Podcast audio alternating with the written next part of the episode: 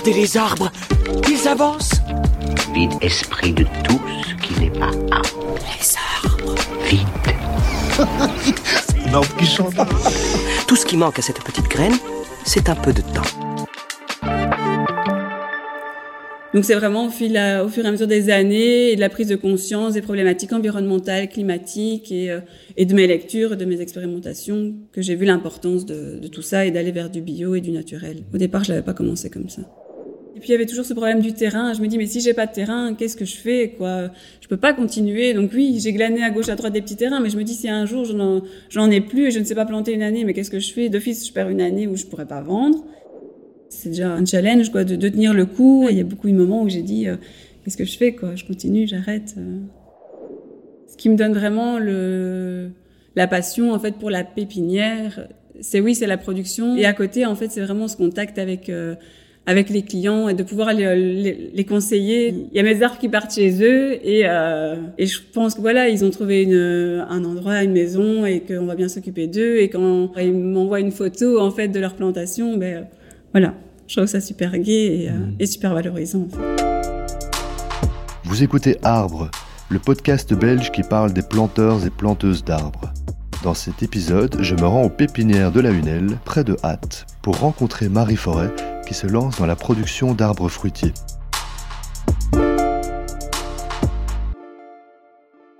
Eh bien, bonjour Marie Forêt.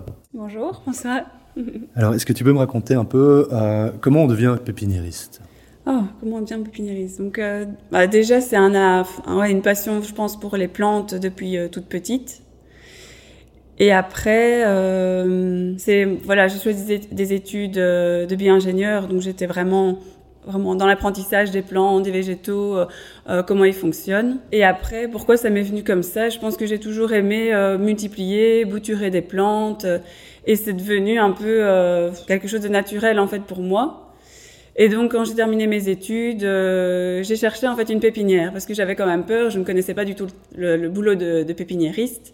Quand j'ai fait mes études, ben on n'apprend pas du tout ce, ce métier-là. On apprend tout ce qui est théorique, mais rien de pratique. Et donc euh, voilà, j'ai cherché une pépinière. et J'ai travaillé un an dans une pépinière euh, du côté de Louvenier. Et là, ben voilà, je, je, me suis rendu compte du métier, de ce que c'était, euh, le cycle en fait de, de la pépinière parce que j'ai travaillé un an. Donc les gros rushs au moment euh, de novembre, décembre euh, pour euh, la préparation des commandes. Et puis après, ben, toute l'année, la préparation. Donc j'ai travaillé surtout dans les plantes en pot. Et alors on allait euh, en été préparer, enfin aider pour le, le greffage. Donc j'ai appris le greffage, le tutorage et un peu la taille. Et après, c'est plutôt la, la vie qui a fait que j'ai dû partir parce que voilà, mon compagnon était euh, de l'autre côté de la Belgique et moi j'étais du côté de Louvenier. Donc à un moment, euh, il faut choisir. Et la pépinière à Louvenier, c'était juste pour euh, pour voir qu'est-ce que c'était. C'était pas, je voulais pas travailler dans une pépinière en tant que telle. Pour moi, je voulais ouvrir ma propre pépinière pour justement pouvoir gérer l'ensemble de de la culture. Et donc après, on s'est dit voilà, on essaye. Si ça ne marche pas, si finalement ça ne me plaît pas, ben on arrêtera. Et voilà. Et donc on a cherché un terrain du côté de Hatt et on a trouvé ce terrain-là et on a commencé à se lancer. Euh, les, les, premiers porte-greffes, on a planté, on a eu un été très sec, c'était très difficile parce qu'on n'habitait même pas encore sur, euh, sur place. Et en fait, euh, c'est vraiment euh, d'une année à l'autre, euh, c'est vraiment de l'apprentissage tout le temps parce que oui, j'avais un petit apprentissage, mais euh, le cycle complet euh, sur plusieurs années, c'était, voilà, je l'avais pas appris quoi. Et donc c'est tout un cycle d'essais, erreurs euh, et d'amélioration. Et c'est ça qui est gai, c'est que on sait tout le temps s'améliorer et, et, voir ses erreurs et échanger et modifier. Donc c'est ça qui me plaît beaucoup aussi dans, dans ce métier-là. Mais pour revenir à, à, tes motivations, je veux dire, tu, ça t'intéressait déjà quand tu étais enfant ou? Quand j'étais enfant, je n'étais pas vraiment dans les arbres, c'était pas vraiment ça, c'était plutôt des plantes d'intérieur même, bizarrement. Et là, oui, je faisais du marcotage, du pouturage, euh, il y en avait toujours plein à la maison et, euh, et voilà, j'arrêtais pas. Donc j'étais beaucoup dans les plantes. Euh, bon, les parents ont un grand potager, donc on a toujours aidé, on était toujours dehors aussi euh, à aider au potager. Et je me suis toujours intéressée aux plantes. Je faisais des petites fiches, euh, comment, comment les entretenir. Enfin, j'avais vraiment euh, de savoir les connaître en fait finalement, de savoir comment elles fonctionnent.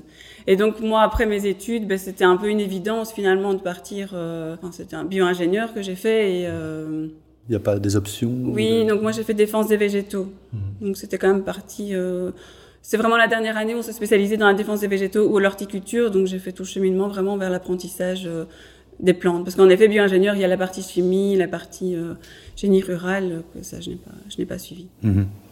Et donc, c'est plutôt quoi, l'écologie, la défense des végétaux? Non, c'est vraiment la phytopathologie, en fait. C'est l'apprentissage des maladies des plantes, par contre. Maladies des plantes, savoir comment les soigner, et, comment les éviter aussi un petit peu c'est moins la connaissance du sol pour dire d'éviter. Maintenant, je suis plutôt plutôt dans un j'essaye d'apprendre comment les éviter et mettre tout en place pour éviter que les maladies n'arrivent. Mhm. Que c'est vrai qu'en ingénierie, on, on apprend c'est quoi la maladie et qu'est-ce qu'on met dessus, quel traitement on met dessus pour, pour l'éviter. Quoi. Oui, donc c'est encore, c'est encore un peu daté. Il n'y a pas beaucoup euh, d'agroécologie euh, dans les études de bio-ingénieur aujourd'hui. Non, non, non, non. non. Peut-être que maintenant ils en introduisent, mais euh, non, c'est fort daté, oui. Non, c'est plutôt par euh, mes lectures euh, que j'ai approfondi mes connaissances et que j'ai eu envie d'aller plutôt vers une pépinière, une agriculture plutôt bio, donc euh, ne pas utiliser d'intrants, laisser du couvert végétal bah, pour laisser justement les auxiliaires arriver et oui, aller dans ce sens-là quoi. Ok, et, est-ce que dans ta première expérience, là où tu as appris la première pépinière Est-ce que c'était bio ou c'était quel genre de... Non, c'est une euh, pépinière euh, conventionnelle. Donc, euh, hmm. bah, en pépinière, on n'a pas tant, tant de traitement que ça, donc c'est pas comme si c'était très intensif comme les arboriculteurs fruitiers où eux, ils doivent absolument éviter une maladie parce que sinon ils vendront pas leurs fruits. Donc c'est pas non plus... Il n'y a pas énormément de traitements sur une année, mais il y en a. Par exemple, s'il y a des pucerons, ben, on traite avec un, un insecticide des tavelures, on traite avec euh, des, des, fongicides. Euh, oui, il y en a, pas, pas, énormément, mais il y en a. Et donc là, non, c'était pas du tout. Non, c'était une pépinière conventionnelle. Et c'est à ce moment-là que tu as décidé de t'orienter vers le bio ou comment ça s'est fait? Non, pas vraiment, parce qu'au départ, j'ai commencé vraiment, c'était pas, c'était pas cette orientation-là, c'était plutôt une orientation euh, production d'arbres fruitiers, parce que j'aimais bien en fait tout ce qui était comestible, et donc je m'étais vraiment orientée là-dessus. Au départ, je voulais euh, être un peu généraliste, donc j'avais dans l'idée d'avoir donc euh, arbre fruitier et ornemental. Mais commencer à être trop généraliste toute seule, ce n'est pas possible. Et donc, je me suis vraiment spécialisée dans ce que j'aimais vraiment bien, tout ce qui était comestible, tout ce qui pouvait rapporter finalement euh, de l'autonomie aux gens. Et donc au départ, non, j'ai commencé vraiment tout à fait conventionnel. Donc au départ, mon champ, il était vraiment, il était travaillé, donc il n'y avait pas d'herbe. Les rangs, ils étaient binés tout le temps, donc il n'y avait rien, quoi. Et donc là, je me rends compte que finalement, ben, quand on travaille comme ça, on doit ben, apporter des intrants, on devra apporter de l'engrais. Au départ, j'ai pas dû apporter d'engrais parce que c'était une prairie euh, riche, et donc euh, je voyais que mes arbres poussaient super bien. Mais après, je me rends compte que si je veux garder cette fertilité, il faut euh, travailler plus naturellement et, et donc laisser euh, plus de nature, euh, plus de végétaux, et donc laisser des rangs enherbés pour pouvoir toujours avoir cette matière organique qui qui reste présente. Quoi. Donc c'est vraiment au, fil au fur et à mesure des années et de la prise de conscience des problématiques environnementales, climatiques et, euh, et de mes lectures, de mes expérimentations que j'ai vu l'importance de, de, tout ça et d'aller vers du bio et du naturel. Mhm. Au départ, je l'avais pas commencé comme ça. Ok. Et ça suffit pour, euh, pour, pour gérer d'éventuelles maladies et... Oui, après, je... oui, pour l'instant, j'arrive vraiment à gérer. Et le fait de laisser beaucoup plus naturel, je vois qu'en fait, les auxiliaires, ils sont beaucoup plus présents. Parce que d'office, on a des problèmes de pucerons. Mais moi, les pucerons, en fait, en pépinière, c'est que ça... Mes, mes, troncs ne commencent pas droit, en fait. Et donc, ça, c'est vraiment un problème. Et je le vois maintenant, c'est que au départ, ben, j'ai... Euh... Allez, j'ai deux semaines où les pucerons sont là et puis euh, les, les, coccinelles arrivent directement après. Et finalement, j'ai pas, j'ai pas besoin de traiter, quoi. Mmh. Et si vraiment je vois une invasion importante, ben, je pensais plutôt faire euh, purin d'ortie, euh, enfin des, des, solutions plutôt naturelles. Mmh. Mais je vois ici les dernières années que j'en ai pas eu besoin. Donc, euh, donc voilà. Tant mieux. Est-ce qu'on peut faire un peu, un peu de descriptif? Tu me disais qu'il y avait plusieurs, euh, plusieurs parcelles. Euh, oui, donc quelle, quelle surface? Ouais, donc, donc, la parcelle à Tongres-Saint-Martin, on est sur, euh, on a 50 arts. Notre problématique, c'est de trouver du terrain. Je pense que c'est un peu le problème de, de tout pépiniériste qui commence. Donc il faut quand même des surfaces. C'est sur une, un cycle de culture qui prend 3 à 4 ans. Donc forcément, ben, il faut quand même euh, au moins 2 hectares et demi, 3 euh, hectares si on veut pouvoir quand même en vivre. Et, euh, et donc pour l'instant, ben, on a du terrain euh, donc plus loin, mais à 20 minutes de route, donc c'est pas toujours évident, quoi. Mais voilà, c'est la solution. Enfin, on, on, travaille avec ce qu'on a trouvé. On a aussi, donc voilà, on s'est arrangé une fois avec un fermier euh, pour aussi cultiver sur, sur des terres qu'il nous a louées. Donc l'idéal, ce serait d'avoir 2 hectares et demi, 3 hectares. Ici, sur place, en possession, je n'ai que 50 arts sur lesquels je, je, cultive, quoi. Et donc ici, on est à la recherche euh, d'un terrain euh, à côté de la maison, quoi. Ok. Et donc 50 arts, de, de ce que j'ai pu constater, il n'y a pas de clôture? Non, donc euh, parce qu'on est à côté de la maison et qu'il y a du passage régulier, etc. Donc de temps en temps, on voit passer des lièvres, parce que c'est ça le problème en fait en pépinière. C'est moi mon problème ici, en tout cas, c'est les, les, lièvres, les chevreuils et tout ça. Euh, ça, j'en ai pas encore eu problème. Et donc en fait, ils rongent euh, l'écorce, notamment des pommiers. Ils adorent ça. Et après, ben, ça compromet en fait le greffage et la difficulté après de greffer et puis de monter des arbres et puis euh, avoir des arbres abîmés. voilà, ce ne serait pas vendable. Donc euh, ici, voilà, on n'a pas mis de clôture. Sur les autres parcelles euh, qu'on va acquérir, c'est bien le but, puisqu'elles seront un peu plus loin de la maison, un peu moins surveillées peut-être, et donc là, mettre quand même une clôture, parce que sinon, euh, oui, c'est difficile à gérer euh, mmh. sans ça, quoi. La parcelle qui est un peu plus loin que chez nous sur Chièvre, euh, on a dû la clôturer parce qu'on a eu des ennuis euh, très importants de, de, de, lièvres qui ont rongé en fait les écorces de tous les pommiers ce printemps-été. Donc on a clôturé, oui. Juste les pommiers bah Là, on a clôturé la parcelle pour être sûr. Euh, mais souvent, c'est d'abord les pommiers. Et quand ils n'ont plus rien ou qu'ils cherchent autre chose, euh, ils vont peut-être prendre les pruniers. Mais en tout cas, ici en pépinière, c'est plutôt les pommiers euh, qu'ils qui aiment bien. J'ai constaté que au niveau de la, la, région, il y a beaucoup de pépinières dans le coin, en région euh, Wapi, c'est ça? Nous, donc en fait ici, euh, il y en a pas tant que ça vraiment au niveau de Haute-Fièvre. Mm -hmm. Après, il y a toute la région de l'Édin, donc il y a la, les pépiniéristes de l'Édin, qui eux, euh, oui, c'est une région qui est connue depuis plusieurs plusieurs dizaines d'années. Ils sont vraiment gros producteurs d'arbres, arbres fruitiers, mais aussi arbres d'ornement. Mais c'est quoi C'est le sol, c'est le climat, c'est culturel, historique euh... Je pense que c'est plutôt culturel historique parce que ici dans la région en fait Wapi, en effet, on a des sols qui sont quand même bons. C'est argilo-limoneux, donc euh, assez profond, donc finalement qui se prête très bien à la culture, euh, à la culture des arbres de pépinière, quoi. Euh, après, la culture des arbres est quand même assez, est quand même plus évidente peut-être que des cultures légumières. Allez, je me rappelle là où j'étais à Louvenier, c'était proche de l'Ardenne, donc c'était vraiment très caillouteux. Bah, les arbres poussaient quand même très bien, malgré, je sais qu'ils avaient des difficultés euh, de, de, passage avec les tracteurs pour les plantations et tout ça. Bah, c'était des terres qui étaient caillouteuses, donc pas évidentes non plus, pentues. Donc pour l'arrachage, c'était pas évident. Mais je voyais que les arbres se portaient très bien. Donc je veux dire, les racines quand même assez importantes des arbres euh, permettent quand même de coloniser des endroits aussi euh, moins favorables. J'ai vu sur le site que la pépinière existe depuis 7 ans. Enfin, peut-être 8 maintenant, je ne sais pas. Est-ce que tu, sur cette expérience, tu, tu, as déjà vu une évolution, euh, que ce soit du, du, du, climat ou des façons de travailler? Oui, bah oui, je pense qu'au niveau du climat, il n'y a pas de doute, euh, on voit une, une, une, modification et donc euh, donc les sécheresses donc posent problème aussi pour euh, la reprise des plants, je ne sais pas, moi, euh, je suis pas vraiment équipée pour, euh, pour arroser, donc euh, je sais pas mettre de goutte à goutte ni rien, puisque c'est quand même des surfaces assez importantes. Ce qu'on peut faire juste, c'est aller avec un cubi arroser vraiment les, jeunes plants quand on a dans des grosses sécheresses au printemps-été.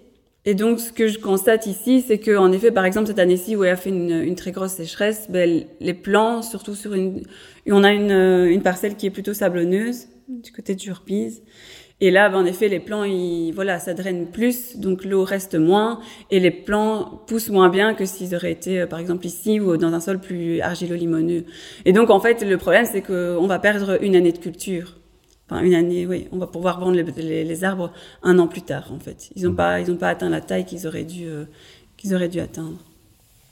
Et le fait, ce que je remarque, elle est assez, de manière assez importante, c'est le fait d'enherber ben, ça permet justement de, de, rafraîchir un peu plus la terre et d'avoir cet effet euh, euh, protecteur. Protecteur en fait du sol et de, de justement les aider au niveau euh, de la sécheresse. Ben, les arbres supportent un peu plus la sécheresse avec de la verdure aussi autour d'eux quoi. Oui, ça, ça je comptais en, en, parler un peu plus tard, mais on peut en parler maintenant parce que tu parlais de faire des essais en engrais verts, en plantes mellifères. Comment ça se passe ces essais? Donc ici, ce qu'on, donc comme on veut rentrer vraiment le, vers le bio, notre problématique c'était surtout le désherbage parce qu'en fait ça demande euh, un temps énorme euh, pour une valeur ajoutée qui n'en a pas vraiment. Euh, c'est fatigant, c'est pas très gai, j'avoue, je n'aime pas ça, même s'il y en a qui aiment bien, je n'aime pas ça. Et donc en fait, on essaie ici vraiment de trouver des alternatives pour euh, pour éviter ce, ce, travail ou le diminuer le, le plus possible. Donc une chose qu'on a mise en place depuis l'année passée, c'est en fait des bandes de, de, chanvre, donc des rouleaux de, de, de chanvre qu'on place. Donc c'est quand même un certain travail parce qu'on on plante d'abord les arbres et en plus et après on, on place cette, cette bande de géochanvre sur la ligne d'arbres euh, pour justement éviter la concurrence parce que quand les, les, les porte-greffes sont, sont tout jeunes, ben, l'enherbement fait une, quand même une concurrence assez importante la première et la deuxième année et compromet un petit peu la pousse de, de l'arbre. Donc ce, champ permet de, de, ne pas devoir biner parce que c'est vraiment comme, euh, enfin c'est un paillage mais euh, sous forme de rouleau de, de chanvre. Donc ça permet de pas de voir biner et ça permet aussi justement de maintenir l'humidité. Donc ça permet quand euh, on vient de faire la plantation, bah, que l'humidité justement que le sol a emmagasiné l'hiver bah, reste beaucoup plus longtemps. Et donc les plants ils ont plus facile à reprendre euh, euh, dès le printemps. Euh, donc ça c'était un premier essai, c'est pour le l'enherbement euh, qui moi me posait problème et donc ça a l'air d'être une bonne solution. À voir, hein, ça fait que la première année qu'on a qu'on l'a mis en place. On va refaire euh, cette année-ci pour la prochaine plantation il faudra tondre en fait euh, donc l'enherbement ce sera entre les lignes d'arbres mmh. euh, et là on tond en fait euh, les bandes les bandes enherbées qui permet en fait de ramener la matière organique au sol. Et c'est un enherbement spontané ou vous semez quelque chose? Bah ça c'était la grosse question. Au départ on a semé de l'engrais vert, on a essayé. Euh, J'avais pas l'impression que ça apportait beaucoup plus finalement que laisser simplement pousser euh, la, la, fleur naturelle, euh, le, le, mouron, euh, les kénopodes et tout ça, et de les tondre simplement. Mmh. Et euh, voilà, on se pose encore des questions. Est-ce qu'on mettrait pas de la consoude aussi? Parce que ça fait quand même beaucoup de matière et justement ça permettrait de rapporter euh, plus de matière encore au sol. Donc là, j'avoue c'est un peu en, en, questionnement. Je pense que cette année, on va essayer des bandes semées, des bandes enherbées, mais euh, spontanément. spontanément. Et, euh, et peut-être d'autres engrais verts. Euh, on m'a parlé de l'origan aussi qui pourrait. Mmh. Donc voilà, je pense que cette année, ce sera un petit peu des essais encore. sur le, le retour d'expérience sur ces temps par rapport aux, aux clients, par rapport au, mode, ce qui se vend, ce qui se vend moins bien, est-ce que, est-ce que tu vois une évolution à ce niveau-là? Donc moi, en fait, j'ai commencé, euh, commencé de rien. Donc ça, c'était pas facile non plus. Donc en fait, la, pépinière, je l'ai pas commencé à temps plein. Donc j'étais euh, pendant longtemps en activité complémentaire euh, en 4-5e et j'ai travaillé la pépinière le vendredi et, et, tout le reste du temps. Quoi. Et donc en fait le, le problème c'est que ouais il faut vraiment se faire connaître, mais en ayant une activité de salarié à côté, j'avais pas non plus beaucoup le temps de commencer à faire de la publicité, de, de promouvoir et tout ça. Et en plus bon voilà je commençais donc je devais aussi apprendre. Donc je ne je, je, je ne produisais pas des quantités des quantités euh, très importantes. C'était vraiment de l'apprentissage et en même temps commencer à faire connaître la pépinière. Et donc ça fait seulement euh, depuis cette année que je me suis mise à temps plein en fait. Donc là je, je, je ne fais vraiment que ça parce que en fait j'ai vu au fil des années donc forcément ben, la clientèle, le bouche à oreille euh, qui a fait énormément, les clients qui étaient satisfaits et donc finalement j'avais de la demande euh, de la demande qui augmentait quoi. Et donc, au fil des, années, j'ai même au départ, j'ai stagné. J'avais planté, je ne sais plus, 1000 arbres au départ. Mais je suis revenue en arrière, j'en ai planté moins. Puis j'en ai planté plus. Mais le problème, c'est que j'ai toujours un décalage de trois ans entre la plantation et la vente. Et donc ici, ben, ça fait depuis l'année passée. En fait, y a la demande, elle est vraiment très importante. Mais par contre, ma quantité, euh, elle, a, était encore faible. Mmh. Et donc ici, oui. Donc l'évolution, c'était vraiment ça. C'est la demande augmente. Je pense que les gens euh, reviennent vers euh, être autonomes de plus en plus. Et le fruitier fait partie de cette autonomie. Euh, le fait que ce soit des arbres, donc ils, absorbent du carbone, donc ils aident vraiment aussi euh, euh, à aider tout ce qui est changement climatique et avoir un impact positif sur ces changements et, et sur l'environnement. Donc les, les, gens en prennent de plus en plus conscience, on en parle de plus en plus, et donc euh, voilà, c'est quelque chose euh, que les gens veulent mettre en place, et donc euh, et la demande augmente de par ce biais-là. Et il y a les subsides aussi qui augmentent euh, et la voilà, demande. Donc voilà, c'est ça que je voulais aussi dire. Donc euh, il y a une, des subsides à la plantation. Pour ma part, donc au niveau des fruitiers, donc c'est surtout les hautes tiges. Et donc on a euh, toujours des, des, stocks épuisés en hautes tiges parce que voilà, il y a cette de, cette subvention et donc la demande est là. Et le problème en pépinière, on en a déjà discuté avec d'autres pépiniéristes. Bah, on a un peu freiné aussi parce qu'on ne sait pas jusque quand ces subsides euh, vont être mis en place. Mais une fois qu'ils vont s'arrêter, on se dit est-ce que la demande sera toujours là ou est-ce que où est-ce qu'elle va s'arrêter? Mais nous, on est toujours décalé de 2, 3, 4 ans facilement. Donc, mmh. euh, il n'y a pas de garantie. Donc, euh, voilà. Moi, j'augmente parce que je sais que je peux augmenter un petit peu parce que voilà, je suis encore une petite pépinière, on va dire. Mais ceux qui sont, qui sont plus gros, ben voilà, ils, peuvent se dire, mais je peux pas augmenter, enfin, multiplier du double ma production. Ça tombe, elle va me rester sur les bras dans 4 ans, quoi. Mmh. Ouais. Donc, voilà. Donc, la demande, elle est là. Euh, donc l'évolution que j'ai vue, donc c'est vraiment cette demande croissante pour le fruitier aussi notamment, et moi mon amélioration personnelle de production. Je suis beaucoup plus sûre de moi, de comment je dois faire, de, de comment gérer ma culture, des moments où je dois intervenir, euh, mais en ayant quand même toujours des expériences à faire et voilà tout ce qui est bio, tout ce qui est euh, naturel, ben ça c'est assez nouveau aussi. J'ai pas de collègues vraiment pépiniéristes qui les mettent en place. Donc je, n'ai pas, euh, c'est difficile en fait d'en discuter et de et d'avoir des, des retours d'expérience de leur part en fait. Et donc c'est plutôt des essais, des erreurs et. Il n'y a pas de pépiniériste euh, bio en Wallonie ou en Belgique? Dans, ma, dans mon cercle en fait, pépiniériste de l'Édin, il n'y en a pas, Louvny, il n'y en a pas, non. Oui, même les agriculteurs bio, les maraîchers bio, ils doivent, je pense, demander une dérogation pour planter des arbres non bio, du fait que simplement ils sont pas, ils sont pas disponibles en Belgique. Oui, ouais, tout à fait. Oui, oui, j'ai des maraîchers qui viennent chercher des arbres et en fait, euh, ça les arrangerait bien en fait que je passe en bio parce que du coup, euh, ils devraient plus faire cette demande de dérogation. Mhm. Ouais. Et ça, c'est un problème euh, financier ou c'est des contraintes trop difficiles ou... Mais moi, c'était, euh, j'ai déjà fait plusieurs fois la demande, donc mes papiers sont prêts. Euh, c'était l'enherbement en fait qui me posait problème parce que ce qu'on faisait c'est que euh, fin l'hiver on passait un traitement euh, herbicide pour remettre tout à zéro quand même parce que sinon c'est un travail mais euh, je veux dire colossal quoi. Surtout des années comme la 2021 où en fait il pleuvait tout le temps mais on binait et ça ne servait à rien entre guillemets. Et donc c'était plus ça qui, qui me freinait. Donc maintenant, voilà, a priori, voilà, les papiers vont être signés ici et, et, après il y aura les trois ans de de, de, de, de conversion Mhm. Et euh, c'est ça le frein. Je lisais sur le site, nous nous sommes améliorés, nous avons expérimenté les techniques, ce qui nous a aussi permis de confirmer certains choix ou au contraire d'en éliminer.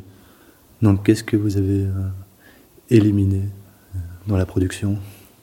Dans la production en elle-même, euh, voilà, j'ai toujours démarré à partir du fruitier, donc ça je veux continuer. Et, euh, et en fait, ce qu'on va augmenter, c'est comme on, gère bien, par exemple, la base, les pommiers, poiriers, euh, pêchers, etc. Ben, je peux commencer à introduire aussi d'autres euh, d'autres fruitiers que je ne faisais pas au départ, parce que je me suis dit bon voilà, je vais pas commencer avec tout. Donc euh, voilà, on va augmenter la gamme avec tout ce qui est les noyers, les châtaigniers, euh, les néfliers. Donc ça c'est voilà, c'est en cours de, on, en a déjà, mais voilà, c'était c'est venu après quoi. J'ai commencé par la base et après je suis venue euh, augmenter. Et alors ce qu'on voudrait aussi continuer à, à, développer, c'est toutes les arbustes aussi comestibles, donc arbustes et. Donc je fais déjà kiwi, kiwi, les vignes les petits framboisiers, les groseilliers, euh, tous ces petits fruits-là. Mais en fait, j'adore aussi euh, tous les autres fruitiers un peu plus exotiques qu'on entend moins. Et donc voilà, ils sont un petit peu en expérimentation dans notre jardin privé.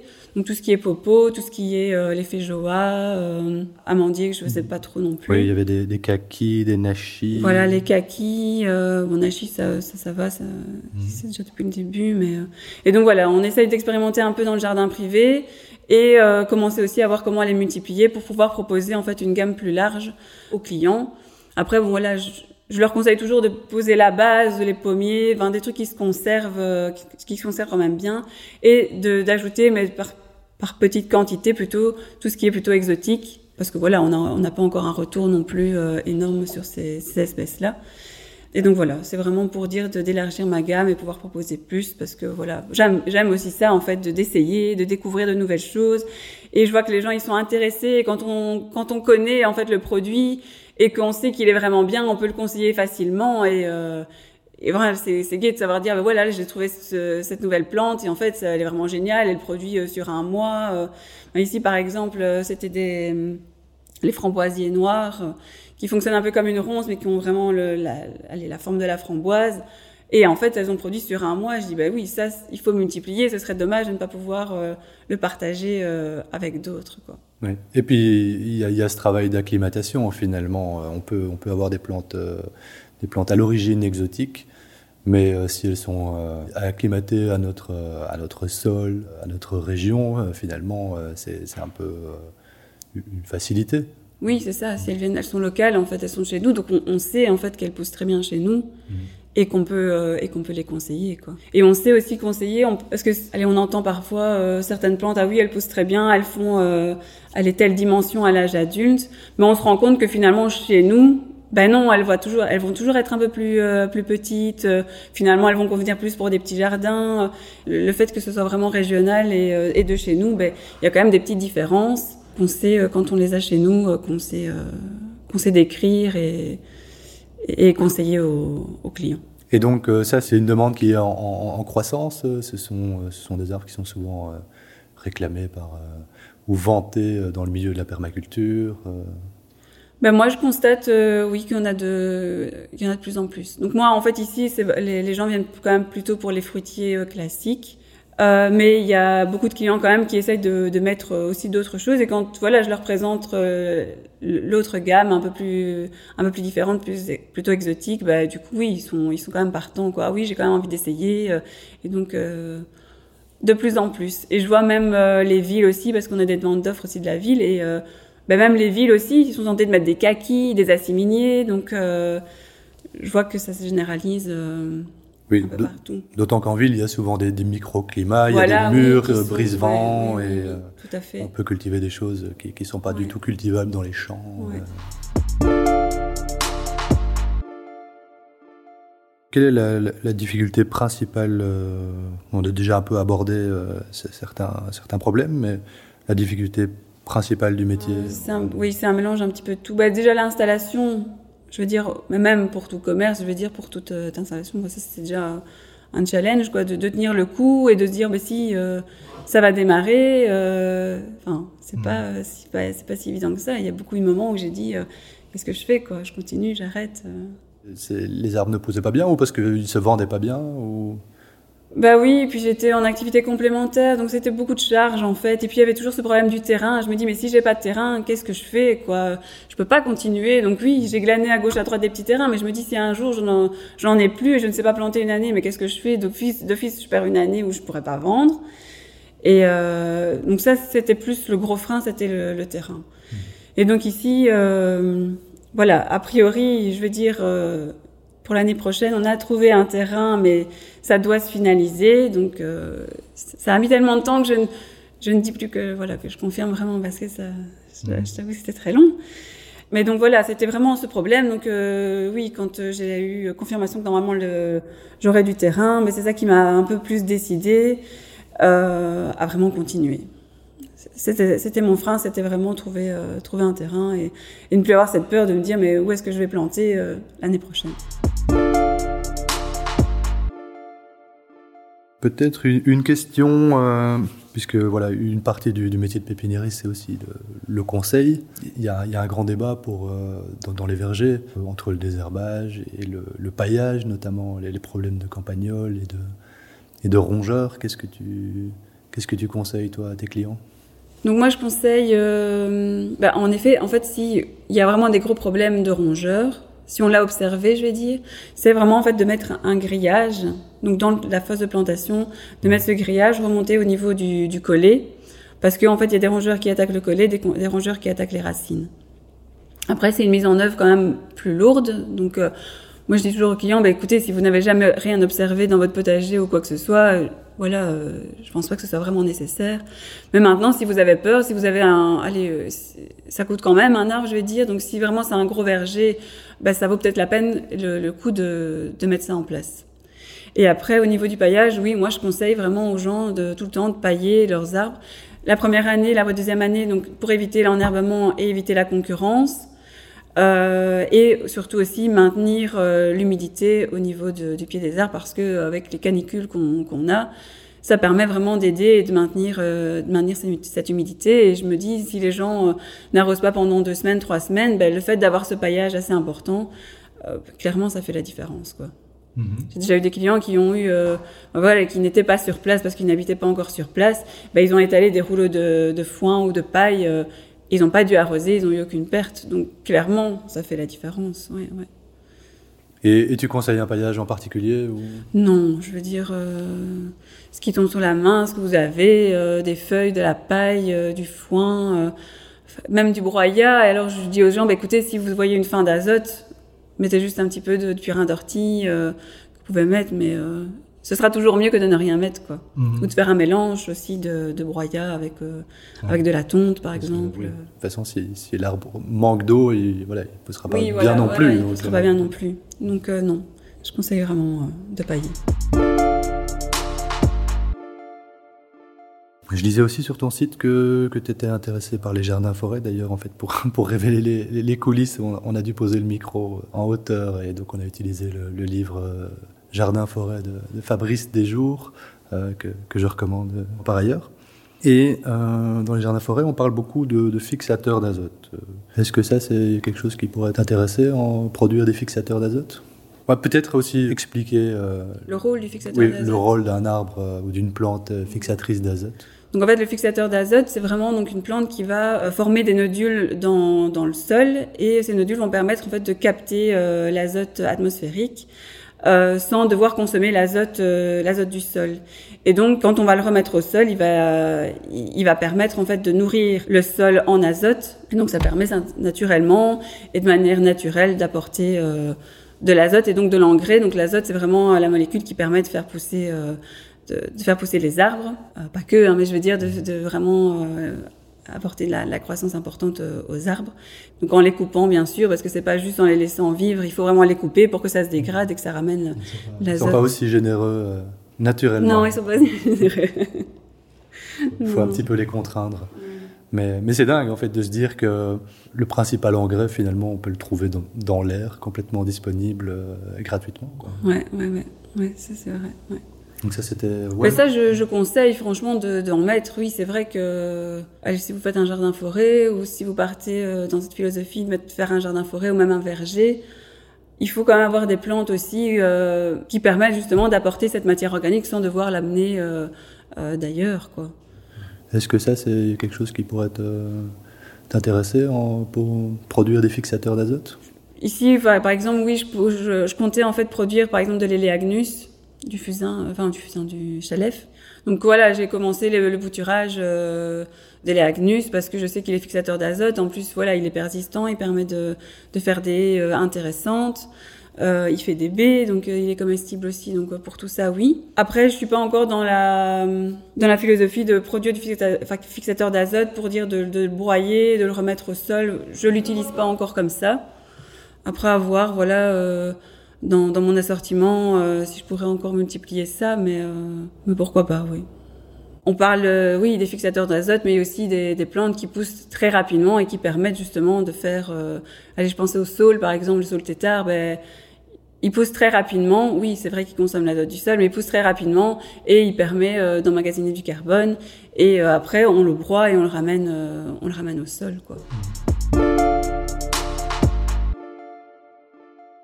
Euh, pour la, la, la, gestion des, des maladies, des, des, des, ravageurs, tu, tu disais faire des expériences avec, euh, du, avec différents euh, extraits de plantes, oui, des purins. Euh, bah oui. Donc en fait ici nous on part vraiment, euh, on n'a plus envie de traiter euh, avec des insecticides. Donc on part vraiment sur une gestion. on observe beaucoup et euh, on observe aussi les auxiliaires. Est-ce qu'ils vont, est-ce qu'ils arrivent ou pas? Euh, Est-ce que la culture, elle a vraiment besoin d'un traitement tout de suite ou est-ce qu'elle peut encore attendre 15 jours que les coccinelles arrivent, par exemple? Et si vraiment je ne peux pas attendre, bah alors là, oui, soit euh, je fais un, un extrait, euh, un extrait fermenté justement pour euh, pour limiter ces ravageurs, quoi. Mmh. Et donc pour les pour, voilà pour les pucerons par exemple euh, c'est du enfin des, des purins d'ortie euh, avec aussi du savon noir ça permet aussi vraiment de, de, les éliminer.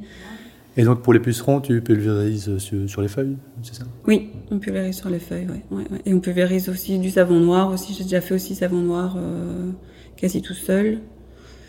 Euh, et pour la cloque du péché, je trouve que ça marche vraiment très bien. C'est euh, une macération huileuse à l'ail. Donc c'est vraiment euh, broyé de, l'ail. Euh, donc je crois que c'était 100 grammes d'ail dans de l'huile. Je sais plus combien d'huile, il n'y avait pas beaucoup d'huile. On laisse macérer comme ça euh, 12 heures, 12 à 24 heures. Et après, donc, euh, on, filtre, on met dans un litre d'eau et on laisse comme ça euh, macérer une semaine. Et après, on redilue euh, à 5%, je pense. Et on fait ça vraiment tout au débourrement, on fait des péchés, et 15 jours après. Et euh, sincèrement, enfin, moi, maintenant, c'est ce que je conseille vraiment à mes, mes, clients, parce que sur les péchés que j'ai dans mon verger, euh, voilà, j'ai constaté qu'il y avait vraiment un effet euh, positif de ça. Donc, Après, on n'attend pas le problème, c'est en préventif, quoi. En préventif, ouais. Et euh, oui, ce que je leur conseille, c'est vous laisser, de, enfin la première année, ben, vous laissez, euh, vous voyez un petit peu si, euh, parce que je, la cloque, ça dépend vraiment de l'environnement et des environnements euh, qui sont fort favorables, plus humides, etc., qui vont favoriser vraiment la cloque. D'autres qui le sont moins. Ça dépend aussi de la variété. Il y a des variétés qui sont quand même plus rustiques que d'autres. Et donc, ben, voir un petit peu, en fait, la première année, est-ce qu'il a beaucoup de cloques, pas beaucoup de cloques? Et la deuxième année, ben, quand on sait qu'il y a de la cloque, à agir préventivement, alors à ce moment-là. Mmh. Après, voilà, je pousse pas non plus à, à, à, appliquer des purins, etc. On peut avoir des maladies. Donc nous, on est, euh, on est une pépiniériste, une pépinière qui est euh, certifiée, enfin qui a signé la charte certifruit. Alors qu'est-ce que ça veut dire certifruit? Donc c'est vraiment, euh, c'est en collaboration avec le centre de recherche agronomique de Jean Blou. Donc en fait, on valorise vraiment les anciennes variétés euh, fruitières qui ont été sélectionnées en fait. Donc ce sont donc le travail en fait du centre de recherche de Jean Blou, ça a été il y a déjà euh, quelques dizaines d'années, de rassembler dans des vergers conservatoires des variétés anciennes, donc qu'ils ont retrouvées en Belgique, dans le nord de la France, et ils ont mis dans un verger où ils n'ont jamais, jamais euh, pulvérisé de pesticides. Et de là, en fait, sont ressorties des variétés qui semblaient beaucoup plus euh, tolérantes, donc on dit bien tolérantes aux maladies, donc pas résistantes. Donc c'est-à-dire qu'on voit peut-être quelques taches de maladies, de tavelure par exemple, euh, mais euh, mais qui, qui vivent très bien avec ces maladies, qui donnent des fruits qui sont tout à fait corrects. Et dans ce verger, en fait, euh, le centre de recherche a sélectionné des variétés qui étaient euh, aussi intéressantes au niveau gustatif, au niveau de conservation ou au niveau culinaire aussi. Et c'est comme ça qu'on les a remis en avant. Euh, donc c'est ce qu'on appelait avant les, les, variétés de Jean Blou. Mmh. Et maintenant, on les a mis sous cette charte certifruit pour les remettre en avant. Et en signant la charte certifruit, on s'engage en fait en tant que pépiniériste à garantir la traçabilité. Donc euh, on donne, on, les, tous les arbres possèdent une étiquette qui euh, qui donne vraiment le porte-greffe et euh, la variété. et donc on, voilà, on garantit en fait la variété. Et on insiste en fait énormément sur l'importance du porte-greffe que des fois on ne retrouve pas beaucoup en jardinerie et euh, alors que ben, je veux dire c'est primordial parce qu'on peut avoir un bastige donc en effet il est greffé à 50 cm du sol mais il est greffé sur un porte-greffe très vigoureux et il vous donnera un arbre qui sera aussi grand qu'un qu'un tige à terme alors que voilà, le porte-greffe, il y a des porte-greffes qui sont nanifiants, des porte-greffes qui donnent une vigueur moyenne, et des porte-greffes vraiment très vigoureux qui peuvent donner des hautes tiges à ce moment-là. Et donc c'est ça qu'on essaye vraiment, et que j'essaye vraiment de faire comprendre aux, gens, parce que des fois c'est difficile aussi, c'est que vraiment c'est le porte-greffe qui conditionne la taille adulte de l'arbre. Parce que des fois on pense oui mais c'est un bastige, oui mais non, c'est le porte-greffe, ça n'a rien à voir. c'est vraiment le porte-greffe qui, conditionne sa taille adulte. Mmh. Encore que sur la taille, on, a souvent l'information, mais c'est par exemple sur l'adaptation au sol, là on n'a vraiment aucune, aucune ah information. Oui, ça, oui, oui, même en général, euh, la plupart des pépiniéristes sont juste revendeurs et ne savent même pas, euh, je sais même pas s'ils si, si savent vraiment. S'ils euh, savent le porte-greffe, ouais. hein, non, je pense pas, ouais, ouais. Oui, le porte-greffe, il permet ça aussi, donc il permet de donner la vigueur de l'arbre et il permet d'adapter euh, l'arbre à des conditions de sol qui parfois peuvent être euh, plus difficiles. Quoi. Mmh. Ici, je vais dire, euh, dans notre région et dans les pépiniéristes euh, enfin de, de, Wallonie, on utilise quand même des porte-greffes qui sont, qui sont fort similaires. Donc on a des sols qui sont similaires et voilà, la gamme de porte-greffes pour un bastige par exemple est plus ou moins la, la même, pour un demi-tige plus ou moins la même et pour un haut-tige aussi. Quoi. Mais je sais qu'en France, euh, ils ont des, des, variations de sol qui sont beaucoup plus importantes et euh, bah forcément, on doit avoir des, des, des porte-greffes qui s'adaptent à des, à des sols beaucoup plus secs ou mmh. des sols euh, oui, plus calcaires. Ou, voilà. Mais est-ce que les arbres produits ici peuvent s'adapter au sol ardennais, argileux, acide euh, il pourrait, oui, oui, parce que par exemple là où je travaillais, ben voilà, on a quasi les mêmes porte-greffes aussi, quoi. Ouais. Il y a plus une question de, de variété à ce moment-là, parce que bon, ils ont des hivers plus plus, plus rudes, par exemple, ben, les pêchers seront moins adaptés, par exemple, à, ces, à, à leur climat ardennais, que chez nous, ben, on peut franchement plus envisager euh, des cultures avec des floraisons plus plus hâtives. Donc c'est plus ça leur euh, leur problème, quoi. Mhm. Mais au niveau du porte-greffe, euh, il n'y a pas des grosses différences. Franchement. euh. Est-ce que tu veux nous partager des, anecdotes euh, que tu, tu aurais avec des arbres euh Non, enfin j'avais, euh, enfin c'est plus quand j'étais petite, hein, c'est vraiment cet amour pour pour les végétaux et et que j'ai, enfin commencé ça depuis toute petite. j'avais toutes mes, bon, j'avais dit comme au début que c'était plutôt des plantes d'appartement en fait, c'était plutôt des plantes d'intérieur. Et je multipliais, je multipliais, et maman qui, qui devait suivre en fait euh, avec toutes ces plantes, et donc on en avait plein dans la véranda, et euh, et, euh, et tous les ans, ben on allait euh, à la Ducasse de Mons, parce que je suis de Montoise à la base, et euh, Ducasse de Mons, ben, il fallait toujours revenir euh, avec plusieurs plantes pour les ramener à la maison, et puis après essayer de les multiplier par marquetage, par bouturage, et, et c'est vrai que ça m'a jamais vraiment quitté en fait de toujours apprendre sur les plantes. Et pas, pas une en particulier euh, Ah non, Non non, pas une en particulier, non. C'était. euh, J'aime j'aime bien apprendre la diversité et en fait et de savoir que chacune, euh, elles ont leur manière de fonctionner, leurs besoins et, et de justement apprendre qu'est-ce qu'elles ont besoin. Quoi. Et est-ce que tu as un arbre préféré, que ce soit pour des raisons esthétiques ou voilà, pour, pour ses fruits ou... Il y en a beaucoup euh, que j'aime bien ici. euh, Enfin, celui que j'apprécie en ce moment, on va dire, c'est plutôt euh, le kaki, parce que j'adore ce fruit-là. Et euh, et en fait, je le trouve aussi très beau euh, quand il se part de ses couleurs d'automne. Il est euh, orange, rouge. euh, donc, il est vraiment très beau aussi en automne et même en, en période végétative. euh, voilà, c'est un, un arbre qui a de, de belles feuilles, euh, qui est très agréable à regarder et en plus, il donne de très bons fruits. quoi. Donc euh, oui, je dirais celui-là pour le moment en tout cas, mais euh, il y en a plein d'autres. Je dirais ce qui me, allez, ce qui me donne vraiment le la passion en fait pour la pépinière, c'est oui, c'est la production, donc c'est d'avoir vraiment euh, de renouveler, d'ess- d'essayer de nouvelles choses, que les arbres soient de, de plus en plus beaux, que j'ai de plus en plus facile. Et à côté, en fait, c'est vraiment ce contact avec avec les clients et de pouvoir les, conseiller, de pouvoir leur dire mais non, il faut il faut commencer comme ça, il faut tailler comme ça au début. Et le fait qu'ils reviennent vers moi et qu'ils n'osent- enfin voilà, ils, ils n'ont pas peur de me reposer des questions, de me redemander conseil et euh, et c'est ça que j'aime vraiment bien, c'est que je me dis ben voilà, il, il y a mes arbres qui partent chez eux et euh, et je pense que voilà, ils ont trouvé une, un endroit, une maison, et qu'on va bien s'occuper d'eux. Et quand et quand un client, voilà, ils viennent de planter leurs arbres et ils m'envoient une photo en fait de leur plantation, ben voilà, je trouve ça super gai et, euh, et super valorisant en fait. Ouais. Et tu continues de suivre un peu, un oui, peu leur oui, vie. oui, quoi, de- ouais, d'avoir des, des nouvelles. euh, Ouais. Oui, puis, puis c'est une façon aussi un peu de, de, de, de former les gens. euh, de- Oui, oui, oui, parce qu'il y a quand même beaucoup de gens qui sont novices aussi euh, là-dedans. Ils sont, si on les encadre pas un petit peu et qu'on leur, on les met pas en garde aussi, euh, attention. Mais oui, mais arroser très bien, enfin arroser très bien les, au printemps-été suivant, parce que sinon, voilà, s'il y a des canicules, euh, l'arbre aura vraiment du mal. euh. ouais, il y a quand même des petits trucs qu'il faut absolument leur donner quand même euh, quand ils viennent chercher leurs arbres. Quoi.